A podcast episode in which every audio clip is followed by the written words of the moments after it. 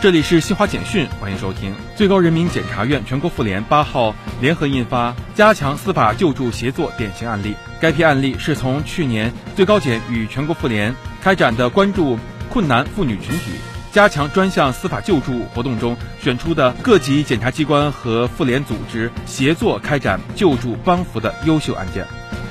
计划在二零三零年建成运动之都的天津市八号向社会公开征集运动之都标志和主题口号。中阿产能合作示范园二零二三中国工业品展会七号在阿联酋首都阿布扎比开幕。中国浙江葡萄牙经贸合作交流会七号在葡萄牙首都里斯本举行，这是中国优化调整防疫政策以来，中国地方政府在葡萄牙举办的首场大型经贸交流活动，旨在进一步深化双方经贸交流。以上由新华社记者为您报道。